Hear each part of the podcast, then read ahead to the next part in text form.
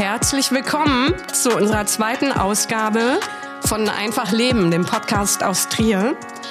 Wir versuchen mit diesem Podcast auf einfache, verständliche Art die, große Politik aus Bund, Europa und der Welt runterzubrechen auf die Situation hier in Trier und in der Großregion. Ich bin Corinna Rüffer, Bundestagsabgeordnete aus Trier. Und das ist? Also ich bin der Alf Kallen, ich bin Trierer, ich bin selbstständig, ziemlich alt und ähm, bin froh und glücklich, dass ich an dieser wunderbaren Sendung hier mitmache einem möchte ich jetzt ganz besonders danken, ohne den diese Ausgabe überhaupt gar nicht möglich äh, gewesen wäre. Das ist Thomas Schneider, der für uns hier im Ehrenamt die Technik macht. Du bist großartig. Vielen Dank. Ja, danke Corinna. Dann bin ich ja wohl dran und ich äh, freue mich, dass wir heute mal ein Thema haben, was äh, weit über unsere Stadt hinaus in ganz Deutschland große Beachtung findet. Wir sprechen über Migration. Migration im weitesten Sinne äh, betrifft uns jeden Tag überall. Wir gehen in keine Gaststätte rein, wir steigen in keinen Bus, wir steigen in, wir gehen in keine Notambulanz, äh, ohne dass uns Menschen treffen, die nicht in Trier oder in der Umgebung geboren sind, sondern woanders. Ja, aber die Diskussion ist ja nun in letzter Zeit ziemlich aus dem Ruder gelassen, äh, gelaufen. Ne? Also man gewinnt den Eindruck, dass wir mit der Migration gar nicht mehr zurechtkommen. Es wird alles Mögliche miteinander vermischt. Die Flucht mit der Arbeitsmigration. Ähm, es wird wenig darüber geredet, dass wir einen unheimlichen Fachkräfte- und Arbeitskräftebedarf haben. Vielleicht, Alf, kannst du mal was dazu sagen? Woran liegt das denn eigentlich? Ja, woran liegt es? Es liegt natürlich auch daran, dass wir uns seit vielen, vielen Jahren, genauer gesagt seit mehr als 50 Jahren in Deutschland nicht mehr vermehren. Wir haben in Deutschland ein kolossales demografisches Problem. Nur mal ein paar Zahlen dazu. In Deutschland äh, leben mittlerweile oder andersherum. In Deutschland sind mittlerweile 20 Millionen Geburten ausgefallen. 20 Millionen. Stellt man sich mal vor, was es heißt, 20 Millionen nicht geborene Kinder. Das wäre eine kleine Menge. Man wird es ja nicht sehen. Sie sind einfach nicht geboren worden. Und das ist das, was wir heute jeden Tag merken. Wir sehen, es fehlen überall Leute. Plötzlich fehlen überall Leute. Nur die sind nie da gewesen. Sie können nicht fehlen, wenn sie nicht da gewesen sind. Und sie werden seit vielen, vielen Jahren aufgefangen dadurch, dass Menschen zu uns ziehen.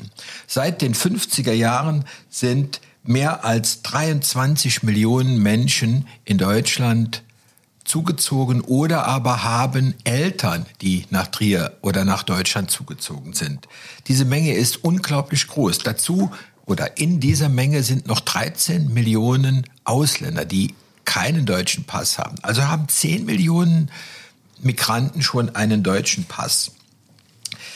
Vielleicht, Corinna, in der in den 50er Jahren, in denen ich geboren bin, kamen in Deutschland jedes Jahr 1,2 Millionen Kinder auf die Welt. Was, 19, was willst du damit jetzt sagen? Das, ich will damit sagen, damit haben wir unsere Fachkräfteprobleme weitgehend selbst lösen können. Und in den 60er Jahren ging das los, dass die Kontrazeptiva, kann man ja wirklich in dem Fall mal sagen, gegriffen haben. Und die Leute haben die, das, das generative Verhalten gelebt, was sie eigentlich hätten leben können, wenn es die Pille schon vorher gegeben hätte. Sind wir doch mal ehrlich. Und plötzlich fehlten uns jedes Jahr 400.000 Kinder. Und diese Gruppe, die nie existiert hat, die fehlt. Und die wird ausgeglichen zuerst durch die Italiener. Die kamen in den 50ern schon. In den 60ern kamen die Jugoslawen, die Griechen, wenige Spanier. Und seit den 60er, späten 60er, Anfang der 70er kommen die Türken. Wir haben also eine große, große Menge Gastarbeiter aufgenommen, Gastarbeiter, allein schon dieser Begriff, der sagt ja nichts anderes aus, die wollen wir schnell wieder loswerden.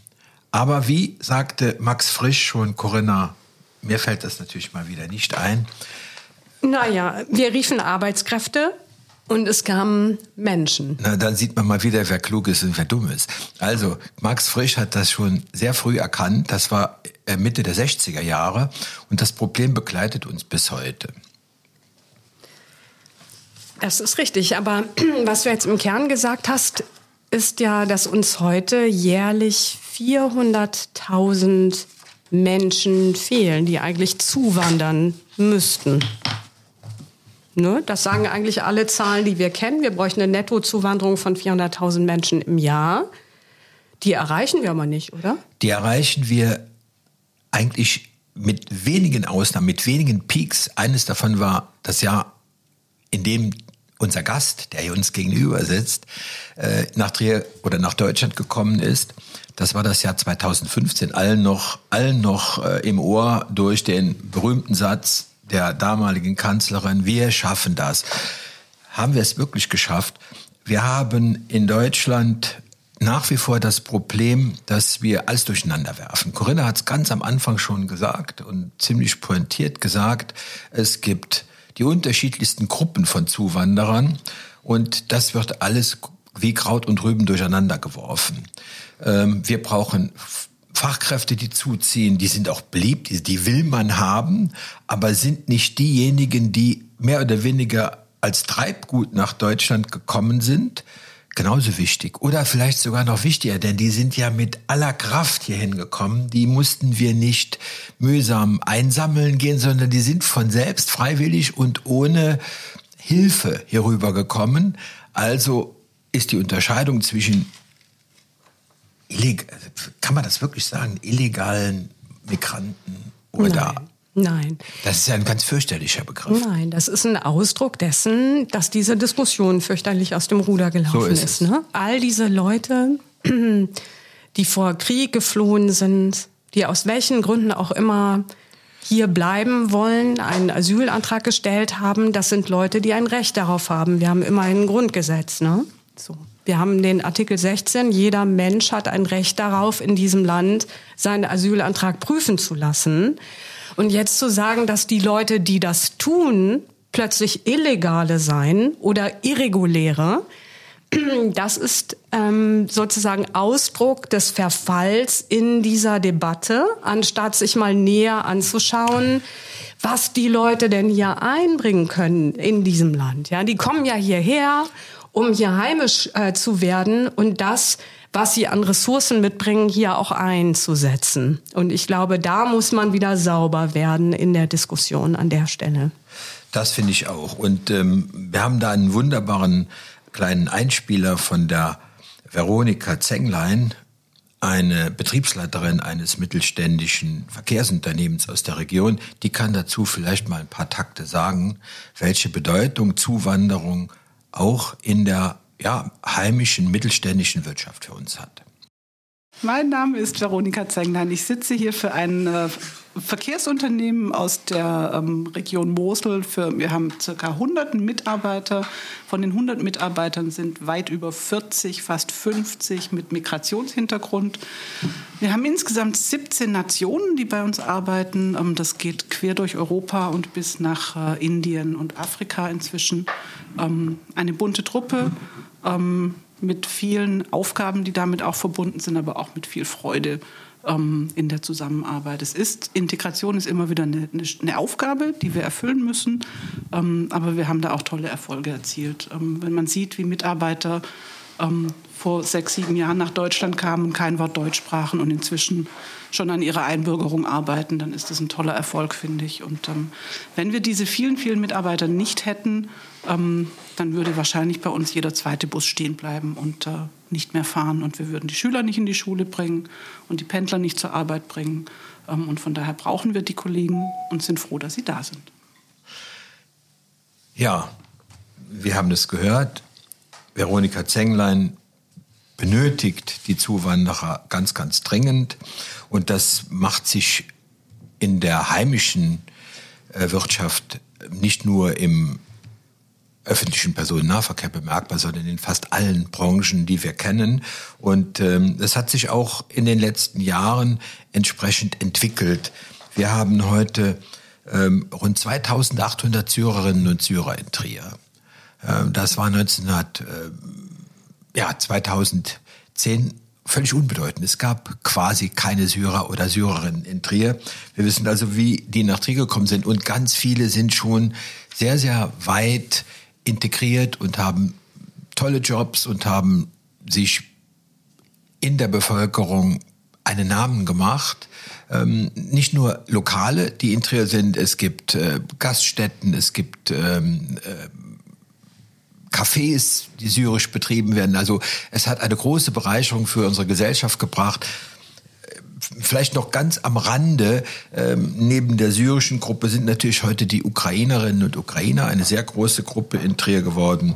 Alle anderen ähm, äh, ausländischen Zuzüge ähm, sind überschaubarer. Also die beiden sind mit Abstand die größten Gruppen bei uns und vielleicht sollten wir darüber noch ein bisschen sprechen, Corinna. Ja, ja, sicher. Also es sind die größten Gruppen Syrerinnen und Ukrainerinnen. Dann sind aber auch ganz viele, und wenn man das in Summe zählt, wir sind schon eine sehr vielfältige Stadt. Ne? Also wir haben Afghaninnen, wir haben Leute aus, aus Russland, aus Rumänien, aus Polen, aus Luxemburg natürlich. Natürlich auch aus Luxemburg. Natürlich auch aus Luxemburg. Also wir haben viele Leute, die aus der Europäischen Union kommen. Aber ganz insgesamt kann man sagen, dass Syrerinnen total prägend sind, gewesen sind in den letzten Jahren. Da sind unheimlich viele Leute dabei, die die Stadt verändert haben, kulturell bereichert haben. Das gilt genauso für die Ukrainerinnen und ich glaube, man kann ja so insgesamt sagen, dass Städte, dass Gesellschaften total davon profitieren, wenn sich was verändert, wenn Leute dazukommen, wenn neue Ideen kommen. Ja, Stillstand ist für Gesellschaften eigentlich nie das, was man, was man haben möchte. Und ich glaube, wenn man hier in der Stadt Trier mal ein bisschen rumfragen würde, dann hätte man eine erstaunlich positive Resonanz, was äh, die Frage angeht, was wäre denn mit unserer Gastronomie hier? Was wäre mit unserem kulturellen Leben in der Stadt? Aber ganz ehrlich, wenn wir über Demografie reden, dann reden wir natürlich über den Gesundheitsbereich, dann reden wir über die Pflege. Und ich bin ja ganz viel unterwegs, ne? im Unternehmerbereich, bei den mittelständischen, kleineren Unternehmen, bei den wesentlichen Arbeitgebern in der Stadt. Und alle sagen, wir könnten gar nicht existieren. Ja, also wir hätten ein Riesenproblem, wenn wir diese ganzen Leute nicht bei uns beschäftigen ähm, könnten. Und ich finde, Veronika hat das sehr prägend gesagt. Ne? Also jeder zweite Bus würde hier stillstehen, wenn wir auf diese Menschen nicht zurückgreifen könnten. Das gilt ja auch für die Stadtwerke, oder nicht, Alf? Da kennst du dich doch gut aus.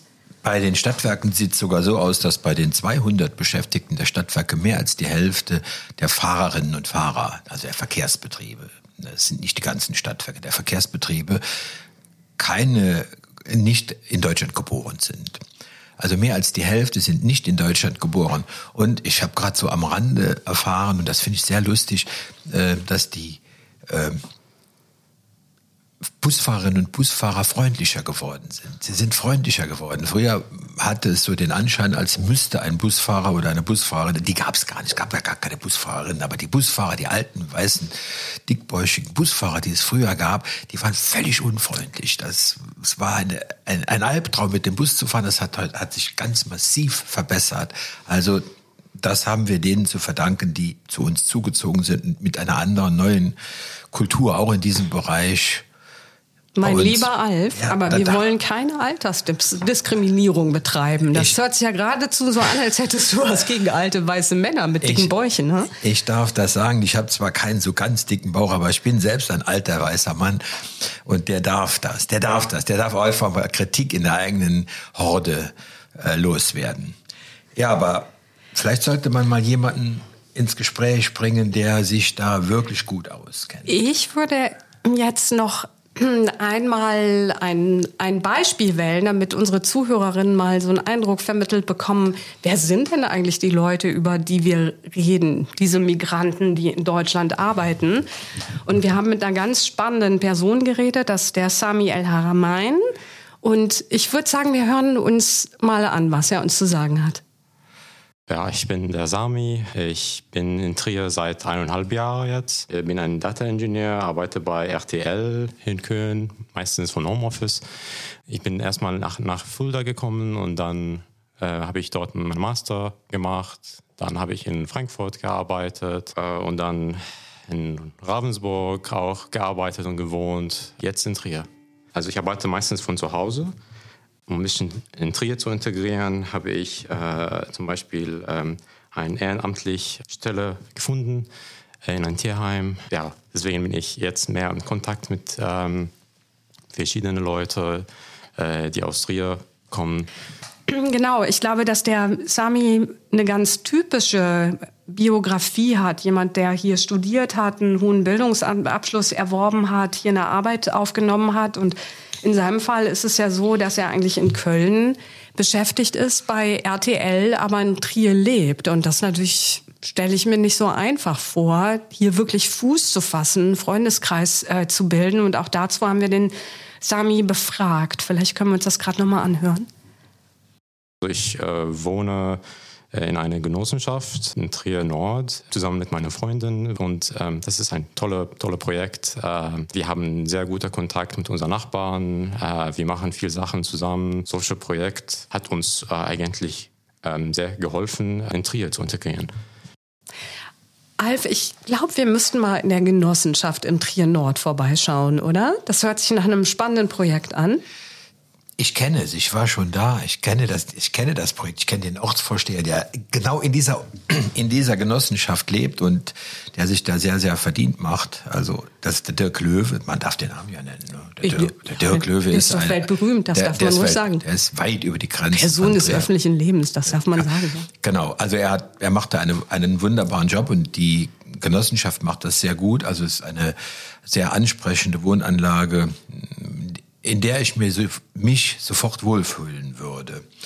Ähm das ist eine inklusive Angelegenheit, ne? Also es ist eine sehr bunte Veranstaltung. Da wohnen Menschen mit und ohne Beeinträchtigungen. Ich war vor vielen Jahren mal da. Viele Leute, die eine Migrationsgeschichte mitbringen und die keine Lust haben, in der Stadt anonym vor sich hin zu leben, sondern die ihr Leben miteinander teilen möchten bei aller Privatsphäre, die natürlich jeder in seiner eigenen Wohneinheit dann auch noch hat. Aber ich glaube, davon bräuchten wir mehr. Und hätten wir mehr davon, glaube ich, gäbe es gesellschaftlich, ehrlich gesagt, auch weniger Konflikte. Das sehe ich ganz genauso. Mir gegenüber sitzt der Checho Usso. Ich kenne ihn schon seit vielen Jahren eigentlich. Ähm, er ist mir immer wieder über den Weg gelaufen und wir haben also auch das ein oder andere zusammen gemacht. Er ist ein sehr netter, angenehmer und ähm, ja, nicht mehr aus dem Leben vieler herauszudenkender junger Mann. Bevor schon, man, kann auch sagen, so man kann auch sagen, junger Mann. Er, er, ist, er, ist, er ist noch ein junger Mann und ähm, er ist schon sehr lange in Trier, ist schon acht Jahre in Trier, das ist schon acht Jahre her. Und er hat in Trier wirklich Beispielhaftes geleistet. Ich bin also wirklich sehr glücklich und sehr froh, dass wir ihn für diesen Podcast gewinnen konnten.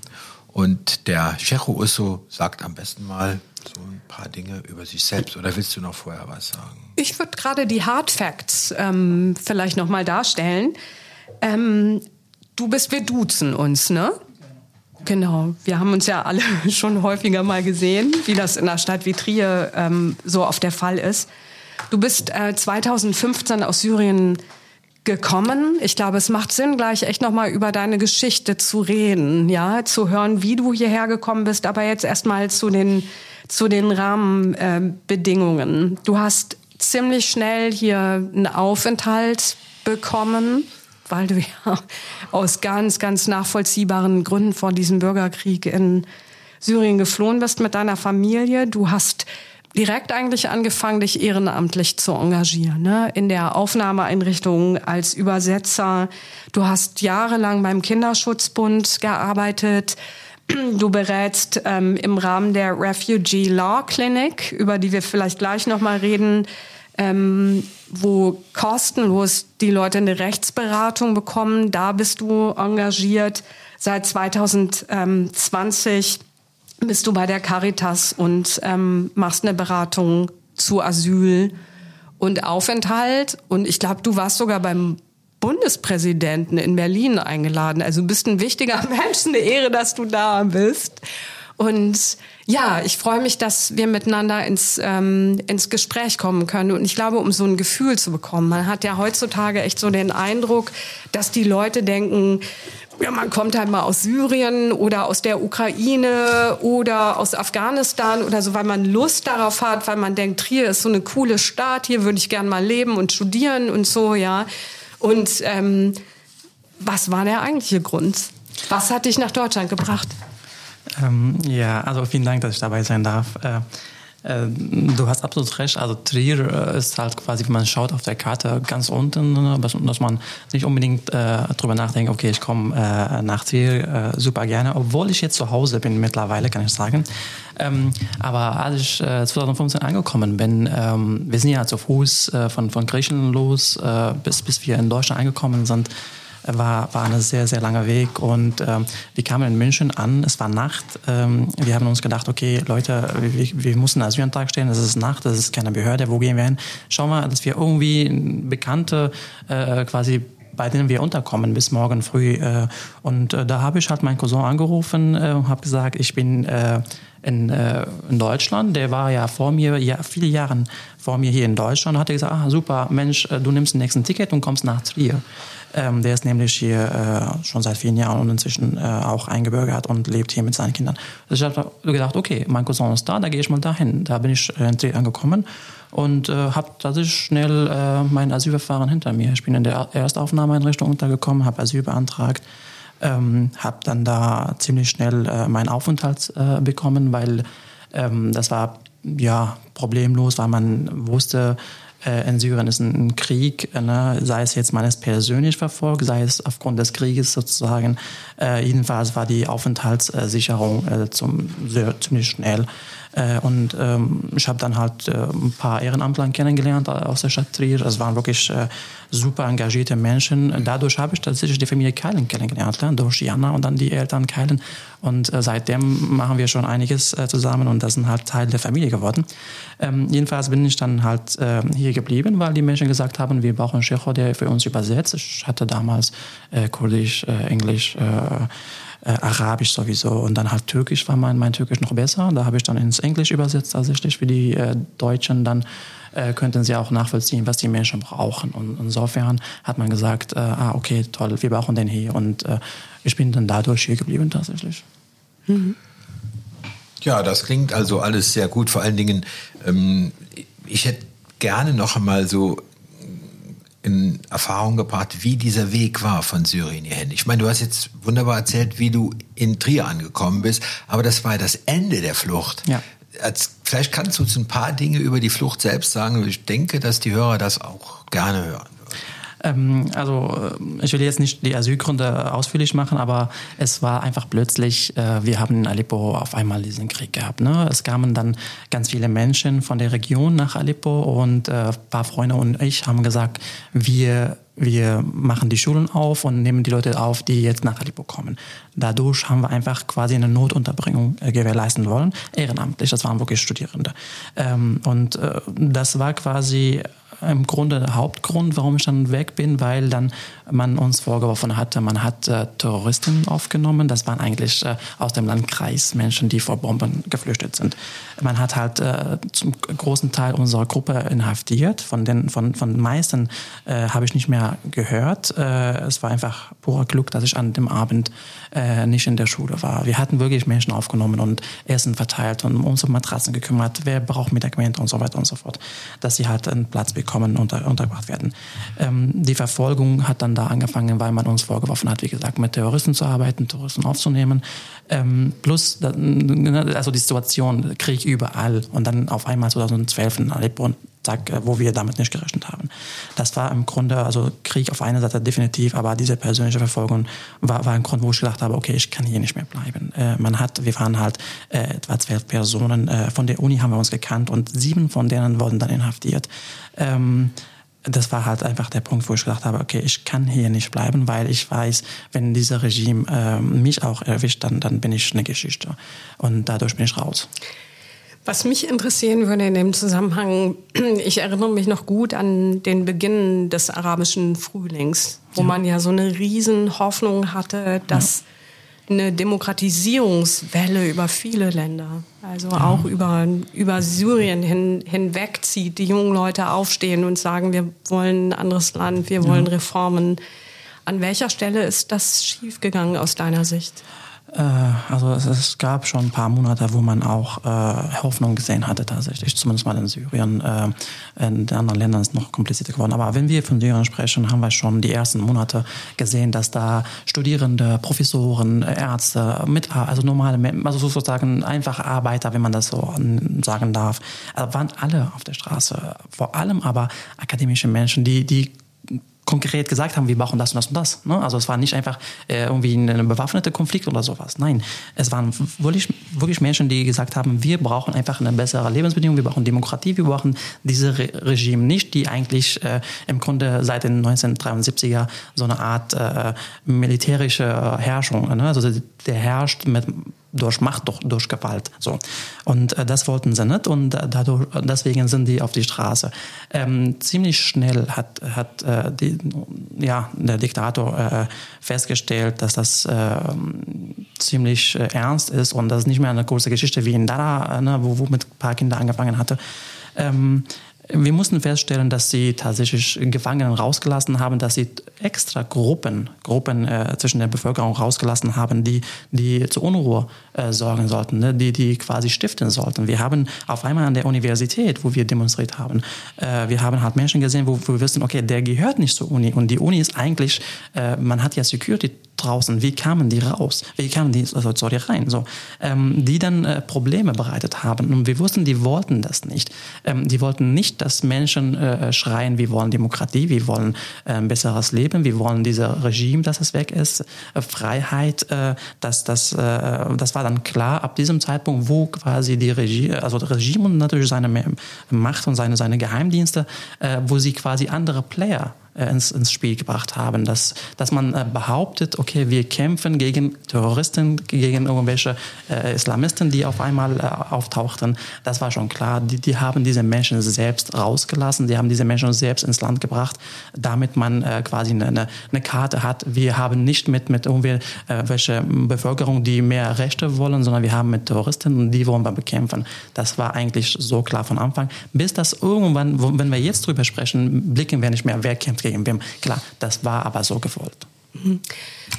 Und vielleicht noch eine ähm, Frage zur politischen Einordnung aus unserer Perspektive. Hätte es irgendeine Möglichkeit gegeben, von Seiten der westlichen Staaten, der NATO-Staaten, diese Revolution anders zu unterstützen? Wäre das der Wunsch gewesen der Menschen in Syrien? Ähm, also ich denke, äh, ja, man kann ja sagen, auf jeden Fall. Äh, die Menschen waren später ähm, ja nicht nur überrascht, waren enttäuscht, dass man, dass man erstmal ähm, ja gesagt hat, komm, lass mal gucken, wie sie wie, wie die Situation sich äh, entwickelt. Ne? Wir, wir lassen die einfach erstmal so. Ähm, der hat einfach bombardiert, ohne dass sie irgendwelche Macht sagt, okay, das geht gar nicht. Äh, man hat dann irgendwann später, es kamen UN-Gruppen dann rein, das war alles aber später und ähm, machen wir uns nicht vor, alle wussten, mit wem sie zu tun haben. Assad, die Macht hatte von seinem Papa, äh, Vater übernommen. Es war ein Diktator und der ist immer noch. Und äh, äh, die Bevölkerung leidete unter Bombardierungen und die, man hatte ja nicht mehr zu essen. Man hatte, man hatte nur äh, Elend äh, erlebt und äh, die, die ganze Welt schaute, schaute einfach zu. Und wenn wir, wenn wir ähm, jetzt schauen, im Grunde selbst jetzt finanzieren wir diesen Diktator aus Deutschland auch, nicht nur von, von also ne, wir schauen einfach, was, was bei uns hier äh, abläuft. Wir finanzieren den immer noch von heute noch äh, aus Deutschland mit, mit Geldern. Ne? Die Wege sind ja klar, wie man das macht. Ähm, insofern, äh, ja, man hätte es definitiv anders machen können. Äh, die Bevölkerung, äh, die, Syrer haben gedacht, okay, wenn wir auch auf die Straße gehen und dann äh, dafür, dafür kämpfen, dass wir Demokratie in der Region haben, dass wir Demokratie Demokratie in Syrien haben, dass die, äh, dass die anderen Länder auch schauen, aha, das ist eine Bevölkerung, die wollen einfach Demokratie, die wollen ein besseres Leben, die wollen, äh, die wollen einen Diktator, äh, der, der weg sein soll eigentlich, äh, wechseln.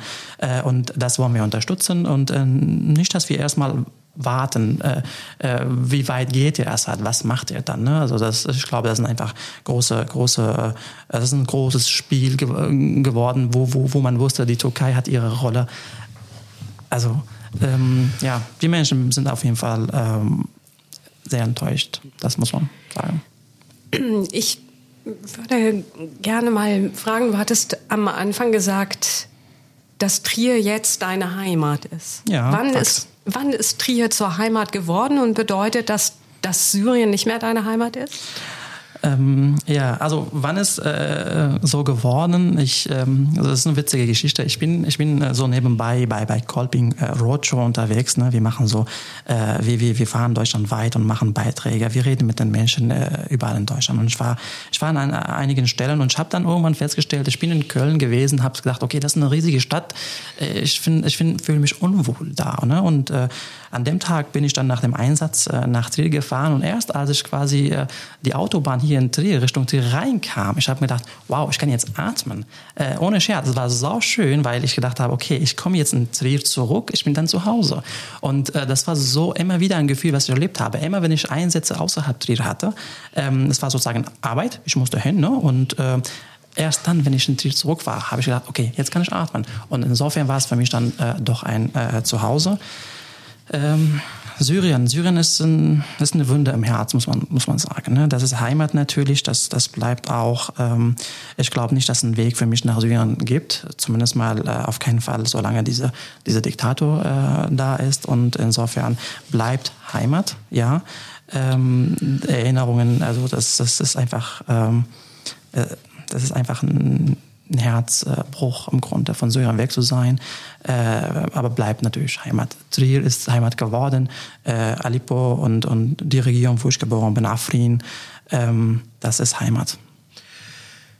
Ja, das klingt etwas wehmütig, aber äh, ich freue mich natürlich, dass du gerne in Trier bleibst und in Trier bleiben willst. Ich freue mich auch, dass ich hier bin. Ähm, ich hätte noch mal gerne von dir gewusst, wie weit ist es denn mit deiner Einbürgerung mittlerweile? Das, Oh, äh, das ist ein langes und schwieriges Thema, ich weiß das, aber vielleicht kannst du ganz einfach mal ein bisschen erzählen, welche Schwierigkeiten auf manche, ja, manche Ämter so mit sich bringen. Ja, das ist echt ein heikles Thema, Alf. Also das ist das Ding, ne? ich, ich höre schon seit den 90ern, dass, äh, dass die Bundesregierung äh, quasi die Bürokratie bekämpfen möchte oder beziehungsweise die Bürokratie reduzieren möchte. Das, das habe ich schon an der Uni äh, quasi gelernt, studiert. Ähm, ähm, mit der Einbürgerung. Ähm, das Problem ist, wir haben 2015, 16 viele Menschen, die angekommen sind. Ne? Die Behörden haben dann eine Menge Papiere entgegengenommen. Das ist, also ein Mensch, der in Deutschland einkommt, muss seine Dokumente abgeben. Das ist eine Pflicht. Das ist eine Pflicht.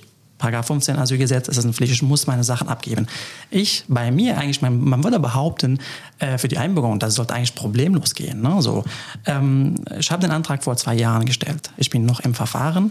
Äh, das Problem äh, bei den Behörden ist, dass die an meiner Identität zweifeln. Obwohl ich eigentlich zwei Studien, Studentenausweise aus Aleppo habe. Ich habe einen Wehrdienst, äh, ich habe ich hab ein Familienbuch, ich habe einen Ausweis, ich habe eine Menge Papiere, aber sie, sie, sie zweifeln an meiner Identität. Sie brauchen einen deutschen Pass, den ich nicht besorgen, äh, einen deutschen Pass, sorry, einen syrischen Pass, den ich nicht besorgen kann, weil ich dadurch dafür für die, für die, in die Botschaft gehen muss und das, das will ich nicht machen, das mache ich nicht.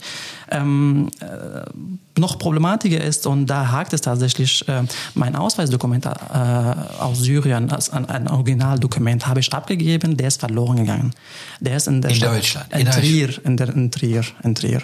Also ich habe ich hab das abgegeben, das Bundesamt für Migration und Flüchtlinge bestätigt und beweist mit, mit, mit äh, Papieren, Nachweis, dass sie das an die Stadtverwaltung, an die Ausländerbehörde geschickt haben. Diesen Dokument habe ich quasi, also Nachweis, dass sie das geschickt haben. Die Stadtverwaltung, die Ausländerbehörde sagt, wir haben es nicht.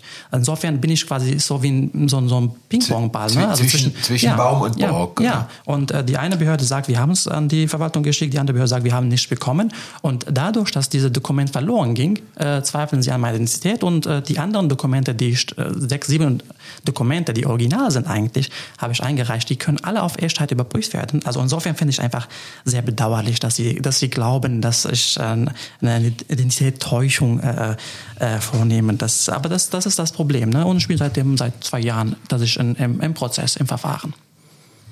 Das ist nicht zu fassen, ne? Nee, also man glaubt es. Das ist nicht zu fassen. Und wir hören in den Medien ja immer wieder, und da kommen Leute und wir können deren Identität nicht klären und so. Und wenn man dann so ein Beispiel hört und zur Kenntnis nimmt, wie so etwas zustande kommen kann, ja, ohne dein Verschulden. Und Eben. ehrlich gesagt kann ich sagen, ich bin Mitglied im Petitionsausschuss, ja, und hier als Abgeordnete in der Region natürlich auch ansprechbar. Das ist kein Einzelfall ne? und zeigt, wie schlecht, ehrlich gesagt, unsere Verwaltungen aufgestellt Leider. sind.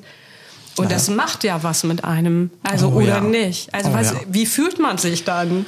Ah, also ich habe die, die ersten wirklich so zwölf bis 16 Monate, ich habe so oft nicht schlafen können. Ich habe vor allem, weil ich ähm, nicht fasse, also ist, ich kann das nicht beschreiben. Mein Wut, teilweise mein Wut, mein, mein, äh, meine Gefühle kann ich nicht quasi widerspiegeln. Ich kann, ähm, ich, ich war am Ende so enttäuscht. Ähm, es gab Nächte, wo ich einfach nicht schlafen könnte. Ich glaube, es gab Nächte, wo ich einfach äh, quasi aufgestanden bin um 12 Uhr nach äh, 12 Uhr bis bis 1, 2 Uhr Nacht habe ich dann geschrieben. Ich habe einfach geschrieben, was ich fühle, wie ich mich fühle.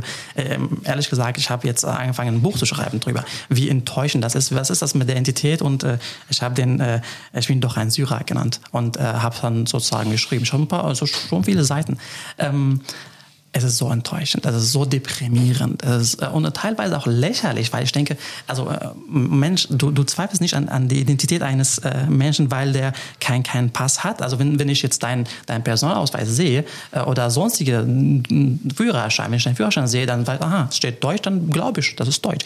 Ähm, bei den Ausländern ist es anders. Also das ist, das ist einfach so unglaublich. So, und wenn man sich dann überlegt, dass wir auf der anderen Seite unendlich viele Migranten benötigen, wirklich dringend brauchen, weil uns überall riesige Löcher ähm, in allen Arbeitsbereichen entstanden sind und dann wirft man diese Steine in den Weg oder besser gesagt, man baut Hürden auf, die eigentlich völlig sinnfrei sind, dann, äh, ja, Corinna, du bist doch ganz nah am Geschehen. Was meinst du denn, was man da so tun kann? Also du hast ja vorhin schon mal gesagt, es wird seit Ewigkeiten darüber geredet, dass man das System entbürokratisieren muss. Mhm. Und ja. davon gehen wir auch fester aus. Ne? Ich glaube, dass man an, an ganz vielen Stellen die Regeln vereinfachen kann, dass man viel über die Digitalisierung schaffen kann und so weiter. Also nehmen wir allein dieses Beispiel Einbürgerung hier in Trier ich mache es mal an einem Einzelfall deutlich, der aber kein Einzelfall ist. Ne? Also wir haben es mit jemandem zu tun, der übrigens auch einen syrischen Hintergrund hat, der eine feste Beschäftigung hat als Ingenieur seit Jahren in Deutschland, der alle Voraussetzungen erfüllt, sich hier einbürgern zu lassen. Der probiert das seit Ewigkeiten, also dessen Papiere liegen vor und so weiter. Das ist ein bisschen anders gelagert. Aber man hat ihm gesagt, du kannst in frühestens sechs Monaten damit rechnen, dass wir dir einen Termin in Aussicht stellen, wo du den Antrag auf Einbürgerung stellen kannst. Also nicht etwa, wo der Prozess abgeschlossen ist, sondern dann denken wir mal darüber nach, wann wir dir einen Termin geben können, wann du diesen Antrag stellen kannst. Und auch das, ne, das ist so ein gestandener Typ auch, ja, der ganz viel in diese Gesellschaft einbringt und der sagt, ich fühle mich gedemütigt. Ich fühle mich nicht gewertschätzt. Und ehrlich gesagt, es gibt Untersuchungen mittlerweile, die sagen, dass unter 52 Staaten, glaube ich, Deutschland an der 48. Stelle liegt, was diese Frage angeht, der Wertschätzung, wie gut fühlen sich Menschen behandelt und so. Das hat zum Teil was mit der Verwaltung zu tun, aber nicht nur. Wir werden gleich bestimmt auch darüber reden, wie sich die gesellschaftliche Stimmung hier verändert hat. Aber das kostet natürlich auch alles Geld. Ne? Also wenn man Bürokratie anpasst, umstellt. Wir brauchen in der öffentlichen Verwaltung einfach auch mehr Mitarbeitende. Also da kann man unseren Oberbürgermeister Herrn Leibe mal fragen, der sagt, wir würden das alles gerne viel, viel besser machen, aber dafür brauche ich das Personal, dann muss das im Haushalt abgebildet werden. Gleichzeitig kommt das Land und sagt, die äh, Stadt Trier ist hoch verschuldet. Wir genehmigen einfach diesen Haushalt nicht. Das zeigt, in welchen Zwängen hier alle Akteure sich befinden, die ja aber sehen, dass es eine Notwendigkeit gibt, hier Lösungen zu schaffen, weil wir, wie gesagt, ähm, euch brauchen. Ja, also nicht nur, weil ihr Arbeitskräfte seid, sondern gerade in deinem Fall Du arbeitest seit Jahren ehrenamtlich in dieser Stadt, unterstützt Menschen, bist ein ganz wertvoller ne, Teil dieser, dieser Stadt und wir schaffen es nicht, sozusagen dir diese einfachen bürokratischen Hürden abzubauen. So und ähm, das ist zum Teil, ähm, also steht da auch der, der Bund in der Verantwortung. Wir haben ja ein paar Gesetze auf den Weg gebracht in den letzten Monaten. Das Fachkräftezuwanderungsgesetz, wo ich tatsächlich wirklich Hoffnung habe, dass es da zu Verbesserungen kommt, aber gerade mit Blick natürlich auf ähm, ähm, zugewanderte Fachkräfte. Ne? Also wo man das Gesetz gibt es seit 2020. Man hat jetzt noch mal die Ge Gehaltsschwellen abgesenkt. Ähm, man hat versucht, es zu flexibilisieren. Man hat ein Punktesystem eingeführt. Man versucht, es den Familien zu erleichtern, dazu zu kommen. Zum allerersten Mal gibt es eine Stichtagsregelung für einen Spurwechsel so dass Leute, die bis März diesen Jahres eingereist sind, als Asylbegehrende sozusagen sich als Arbeitskräfte bewerben äh, können. Aber wenn sie Arbeitsverträge vorlegen, wenn sie die sonstigen Voraussetzungen ähm, erfüllen, dann aus dem Asylsystem rüber zu wechseln in den Bereich der Arbeitsmigration. Das zeigt ja, dass auch in Berlin angekommen ist, dass wir hier einfach zu Verbesserungen kommen müssen. Aber gleichzeitig bestehen natürlich Probleme weiterhin. Ne? Also was die Visavergaben in unseren Auslandsbotschaften anbelangt, das ist für mich so täglich Brot ne, als Mitglied des Petitionsausschusses wo ich Leute sehe, ne, die nicht nur bei der bei der Einbürgerung hier in Deutschland, sondern wenn sie als ähm, Familienmitglieder nach Deutschland nachziehen wollen, sozusagen auch wieder teilweise jahrelang warten müssen, bis sie einen Termin bei einer Botschaft ähm, äh, bekommen, obwohl sie nachweislich alle Voraussetzungen erfüllen. Also da haben wir Personalprobleme. Wir haben, wir müssen unbedingt Bürokratie abbauen. Wir müssen an ganz, ganz vielen Stellschrauben nacharbeiten. So. Vielleicht dazu noch zwei Sätze, äh, um das Ganze zu bestätigen. Ähm, es gibt ein paar Untersuchungen hier in der Region, einmal über die IHK und einmal über die Handwerkskammer. 50 Prozent aller Betriebe in der Region würden gerne Migranten mal vollkommen losgelöst wie die hier hingekommen sind, welchen Status sie haben. Sie würden 50 Prozent würden die gerne beschäftigen, wissen aber nicht wie. Und da ähm, sagt die Handwerkskammer, ähm, ja, die Anerkennungsbürokratie, die stockt noch etwas. Ähm, das, was du uns eben erzählt hast, das Stocken ist schon sehr heftig, was ich da ähm, aus, ähm, gelernt habe. Ähm, ein Viertel der Betriebe, das sagt der ähm, Geschäftsführer der IHK in Trier, hat noch nie etwas vom Fach Fachkräfteeinwanderungsgesetz gehört. Ein Viertel der Betriebe. Das heißt also, es muss auch noch sehr viel geschehen, Corinna, um den Betrieben oder der Wirtschaft klarzumachen, welche Schätze hier vor Ort sind, durchzugewanderte, die man einfach an sich binden kann, wo einfach ja die Skills fehlen, um das zu beschleunigen, um ja, die Dinge zu lösen, die du, äh, Checho, eben angesprochen hast. Das ist tatsächlich so, ist ja auch nicht verwunderlich, dass äh, die einzelnen Betriebe keine Kenntnis haben können über all die Gesetzgebung, die in, in Berlin auf den Weg gebracht wird.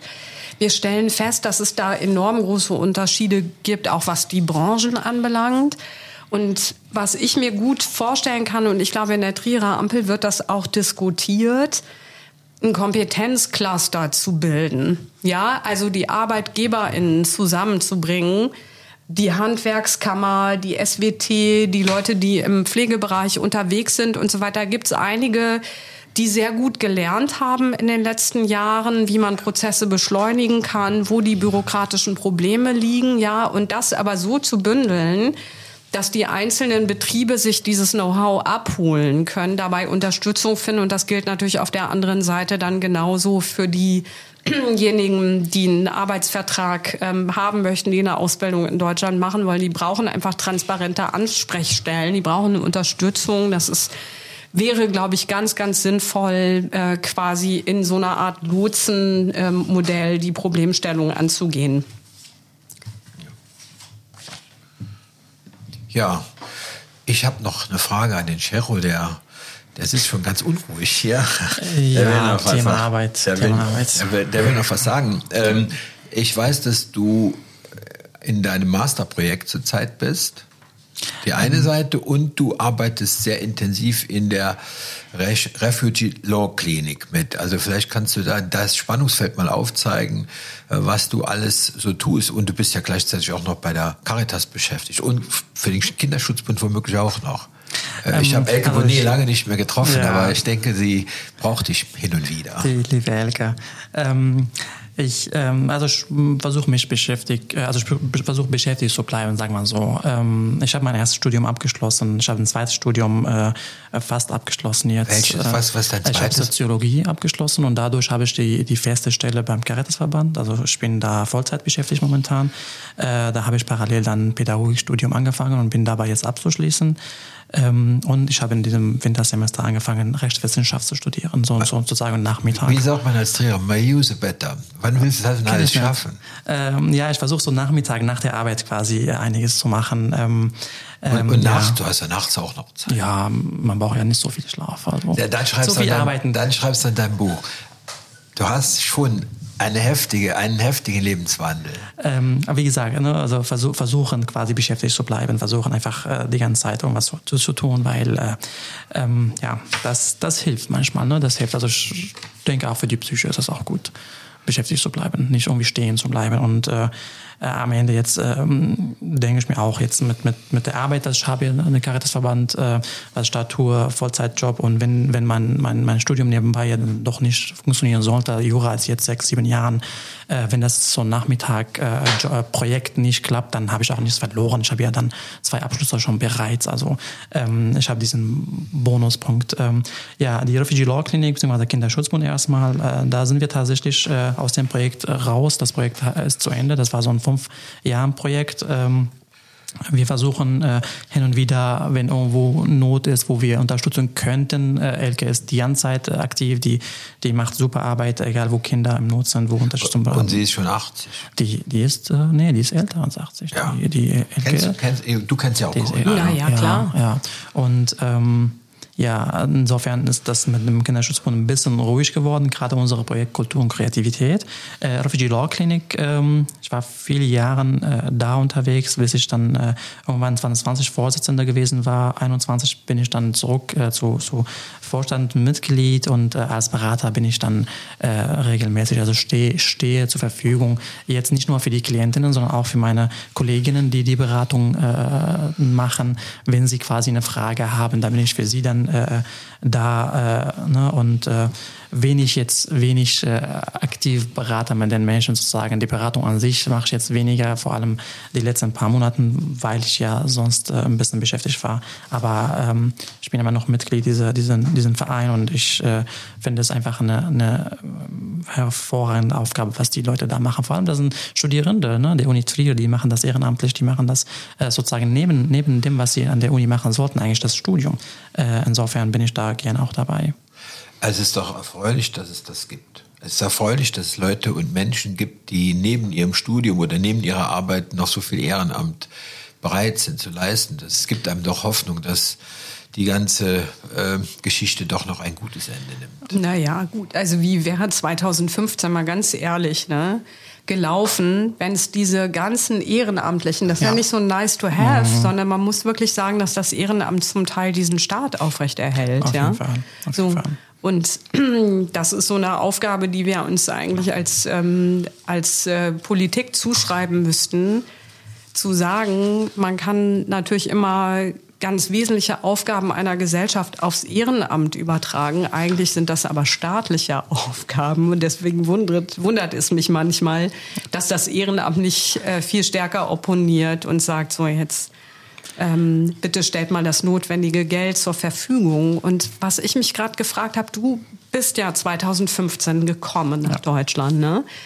Und du hast gesagt, dass mit dem Asylverfahren, das ging damals eigentlich relativ unproblematisch. Mhm. Schriftlich, ja. Schriftlich. Man könnte und, schriftlich Asyl und was hat sich seitdem verändert? Also was nimmst du wahr in diesen acht Jahren? Inwieweit ist die Stimmung anders geworden in diesem Land? Ähm, das ist, äh, also man, man sieht intensiv die, die Gesetzgebung, Verfahren, also die, die Asylpakete, wenn man schaut, äh, seit 2015 bis jetzt haben wir fast einmal pro Jahr eine Gesetzänderung. Äh, man kann es einfach anders ausdrucken, eine Gesetzverschärfung. Wir haben Asylpaket 1, Asylpaket 2, Fachkräfteeinwanderungsgesetz äh, Einwanderungsgesetz inzwischen zwei, drei äh, äh, Entwicklungen äh, jährlich. Wir haben Kölner, Kölner Gesetz, Berliner Vereinbarung. Also es gab wirklich so viele Veränderungen, das ist alles Verschärfungen. Ähm, man hat auch von 2016 bis 2018 quasi das Thema Familiennachzug für subsidiärschutzberechtigte Personen komplett auf Eis gelegt, dass die Menschen nicht einreisen dürfen. Ähm, ich sehe nur Verschärfungen tatsächlich. Und auch wenn man, wenn man äh, ja, sich bemüht, in Berlin äh, einige Sachen zu verbessern. Also ich äh, nenne gerade was, was eben gesagt wurde, Thema Arbeit. Äh, wir brauchen die Menschen, die arbeiten und auf der anderen Seite haben, Arbeit, haben wir ein Arbeitsverbot. Ähm, ja, äh, man will jetzt das kürzen. Man will von neun Monate Arbeitsverbot äh, auf drei, wenn ich mich nicht täusche, runterkommen. Ich finde es trotzdem viel zu viel. Also ich denke, ein Arbeitsverbot, äh, allein das, ne, so ein Beispiel im Grunde. Ich, ich erlebe nur Verschärfungen. Vielleicht dazu, zu dem Arbeitsverbot, ähm, zwei Zahlen. Äh, irgendjemand muss ja die Zahlen auch manchmal beisteuern.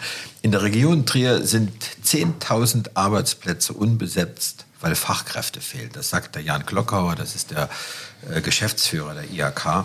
10.000 Arbeitsplätze unbesetzt, weil Fachkräfte fehlen.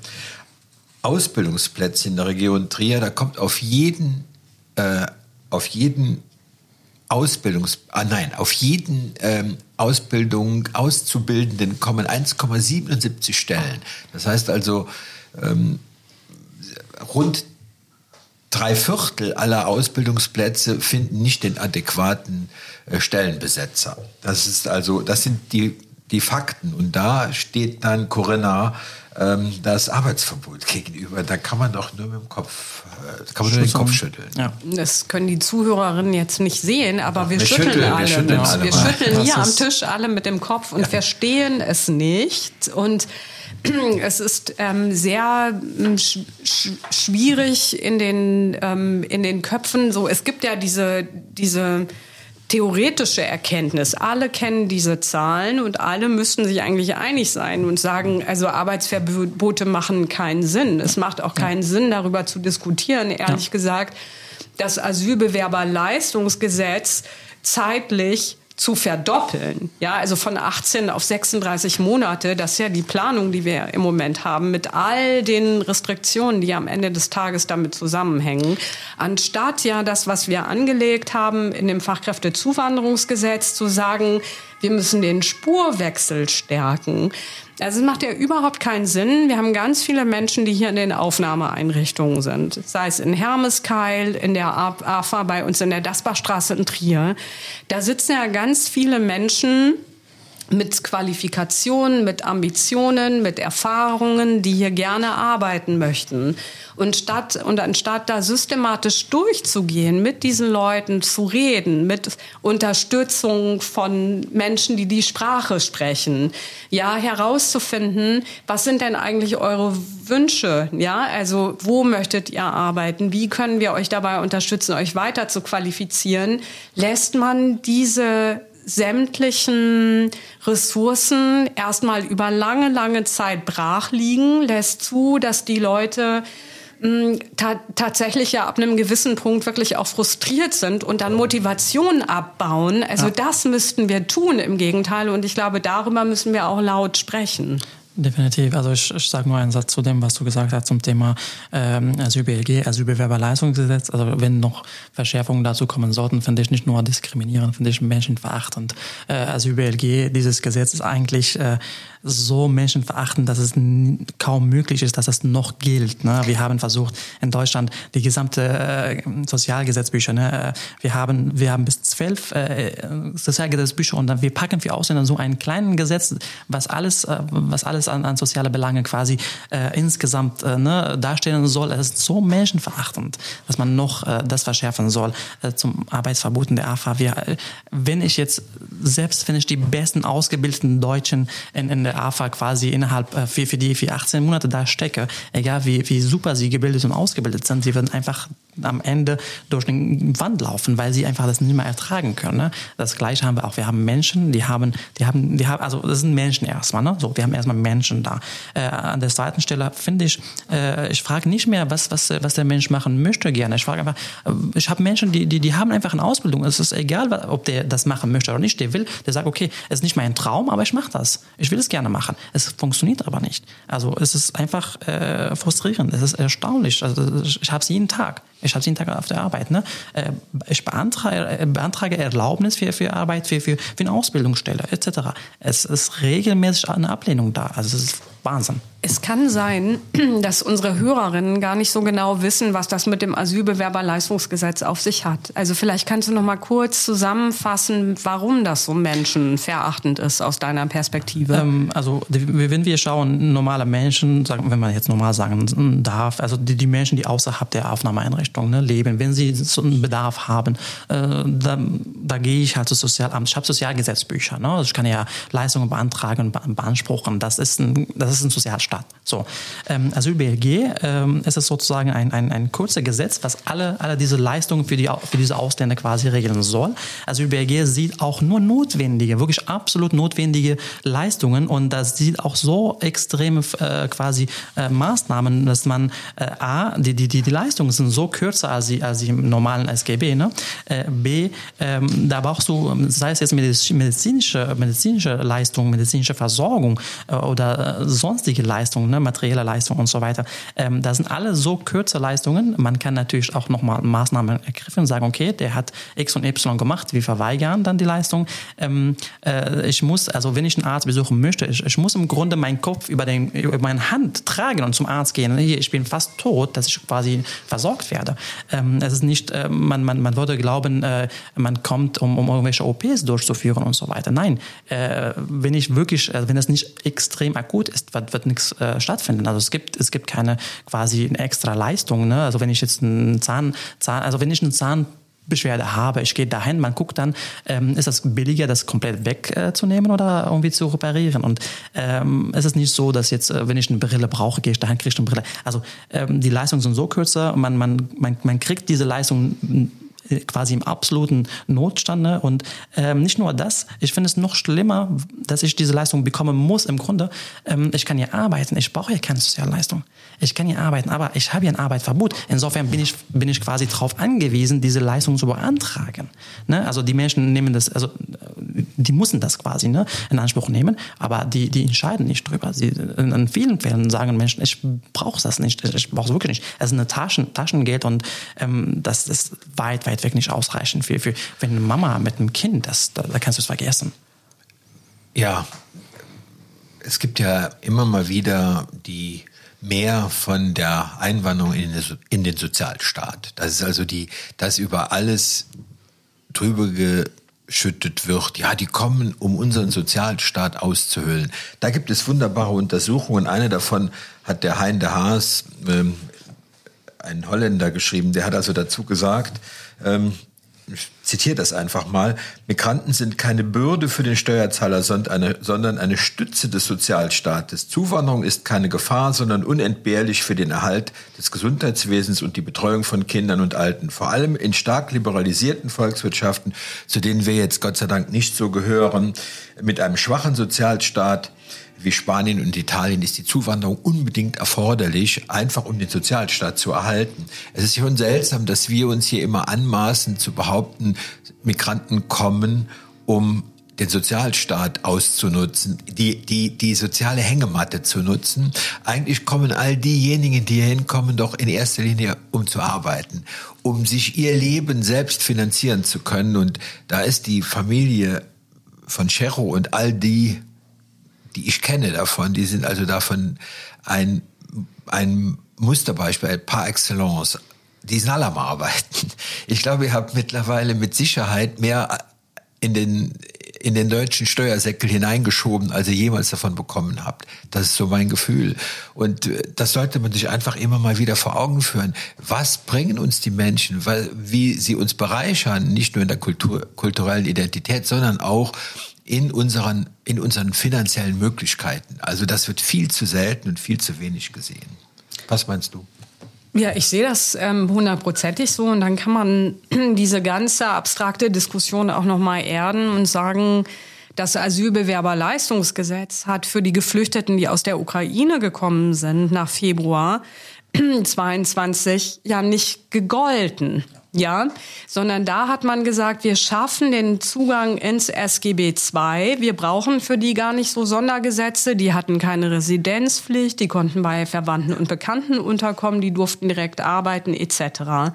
Das hat sich bewährt. Das hat sich auch in der öffentlichen Diskussion bewährt, weil natürlich ist das herausfordernd, weil viele junge Leute gekommen sind mit Kindern, ja, wo man sagen muss, unsere Kitas und Schulen sind ohnehin schon unterfinanziert. Wir müssen viel mehr für unsere Infrastruktur tun. Aber davon abgesehen, hat, hat sich das bewährt, den Leuten einfach zuzutrauen, dass sie in der Lage sind, ähm, den Versuch zu unternehmen, hier für ihren eigenen Lebensunterhalt aufkommen zu können. Und ich kann mal sagen, für die Grüne Bundestagsfraktion in Berlin ist es so gewesen, dass wir gehofft haben, zu diesem Zeitpunkt, als man sich gesetzgeberisch entschieden ist, nicht mehr den Umweg übers Asylbewerberleistungsgesetz zu gehen, dass diese Erfolge dazu führen würden, dass man den Geltungsbereich auch auf die anderen Fluchtgruppen ausdehnen würde. Und das hat sich jetzt natürlich überhaupt nicht so dargestellt.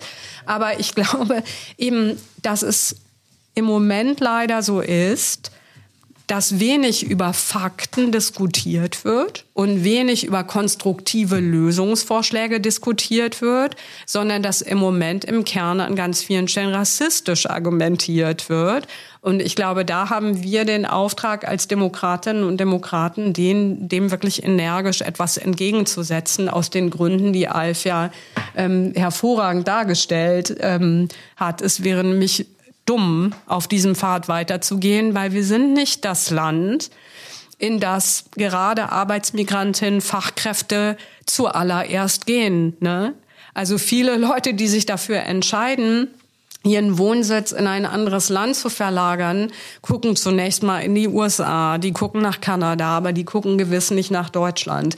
Das heißt, wir stehen auch in einem internationalen Wettbewerb, wenn man ganz ehrlich ist. Und da helfen uns solche Diskussionen, die uns immer weiter ins rechte Abseits, äh, Abseits führen, natürlich überhaupt nicht weiter. Ja, das war schon fast ein kleines Plädoyer.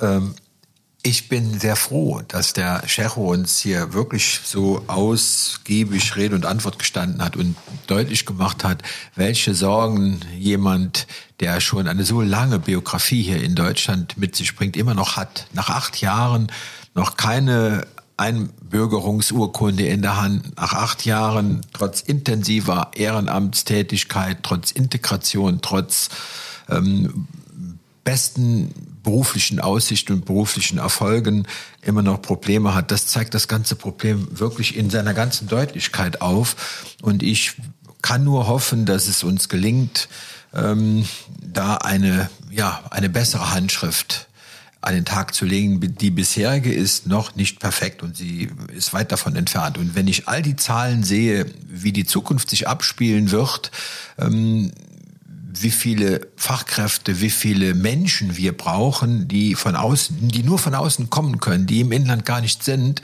ähm, dann ist es unumgänglich, dass wir uns in einer ganz anderen Richtung bewegen müssen, umdenken müssen, ja, die Zukunft besser anpacken. Das, was im Moment abgeht, ist so nicht lösbar. Na, falsch. Nicht lösbar ist falsch, aber ähm, das, was im Moment in Deutschland abgeht, ist mit Sicherheit negativ für unsere Entwicklung. Und ich finde, wir kommen ja jetzt, Alf, ich habe den Eindruck, wir binden ab jetzt, ne? Ja. Also wir sind sozusagen auf den letzten Metern. Dann würde ich dir, Scheko, doch noch mal die Gelegenheit geben, vielleicht einen Appell nach Berlin loszuwerden. Oh, das ähm, hätte ich das gewusst, hätte ich eine lange Liste mitgebracht. ähm, also ich, ich wünsche mir tatsächlich, dass diejenigen, die die äh, Gesetze äh, quasi verabschieden, die die Gesetze entwerfen und äh, ähm, diejenigen, die Ausschüsse, die äh, quasi eigentlich sachlich äh, ne, schauen sollten, dass sie nochmal mit den Menschen reden, dass sie in, in, in AFAS kommen, dass sie mit, wirklich mit den Menschen sprechen und schauen, wo, wo, wo das Problem ist, wo, wo, wo die Probleme sind. Ähm, es reicht nicht nur, dass wir äh, quasi denken, okay, wir wollen äh, uns in Deutschland schützen, wir, wir mussten mit den Menschen reden. Wir, wir haben ja ne, diesen Zitat von Max äh, Frisch, äh, da sind Menschen, da sind Menschen am Ende. Ne? Und ähm, einmal bedenken, äh, die Humanität-Gedanke, das, das dürfen wir nicht aus den Augen verlieren. Das ist das, das Wichtigste, glaube ich. Kannst du uns auch noch ganz zum Schluss deine persönlichen Träume mitteilen? Was wünschst du dir am meisten im Moment? Also mal nur für dich. Nicht zu Weihnachten, oder? Nicht zu Weihnachten. Nein. Wir wissen ja gar nicht, ob das Weihnachten schon on, online ist. Ja, also ich will nicht so deprimierend klingen, aber ich habe tatsächlich keine Träume. Also ich will einfach leben. Das ist gut. Wow. Das, ist, das, das, ist, war. das ist natürlich ein super Abbinder, weil so heißt ja der Podcast, in dem ah, du dich okay. hier befindest. Einfach ja, ja. leben. Ja, aber Fakt, also wirklich, einfach in Sicherheit ne? und einfach leben. Das ist es. Sehr gut. Ja, danke. Und was ich gerne noch machen würde am Ende, ich weiß nicht, Alf, ob du das teilst, ich würde gerne von hier aus erstmal dir danken, Checo, dass du hier gewesen bist. Danke ich würde euch. gerne Sami danken, den wir gerade zugeschaltet haben. Aber ich würde gerne allen Arbeitskräften, allen Fachkräften, allen pflegenden Angehörigen, allen Menschen, die aus dem Ausland zu uns gewandert sind und die hier einen ganz wichtigen Beitrag leisten in unserer Gesellschaft, danken und Ihnen an dieser Stelle alles, alles Gute wünschen und hoffe, dass wir gemeinsam daran arbeiten, dass sich die Lage verändert und dass auch dem Letzten klar wird, dass wir Zuwanderung brauchen und dass wir uns darüber freuen, dass Sie alle da sind. Vielen Dank. Das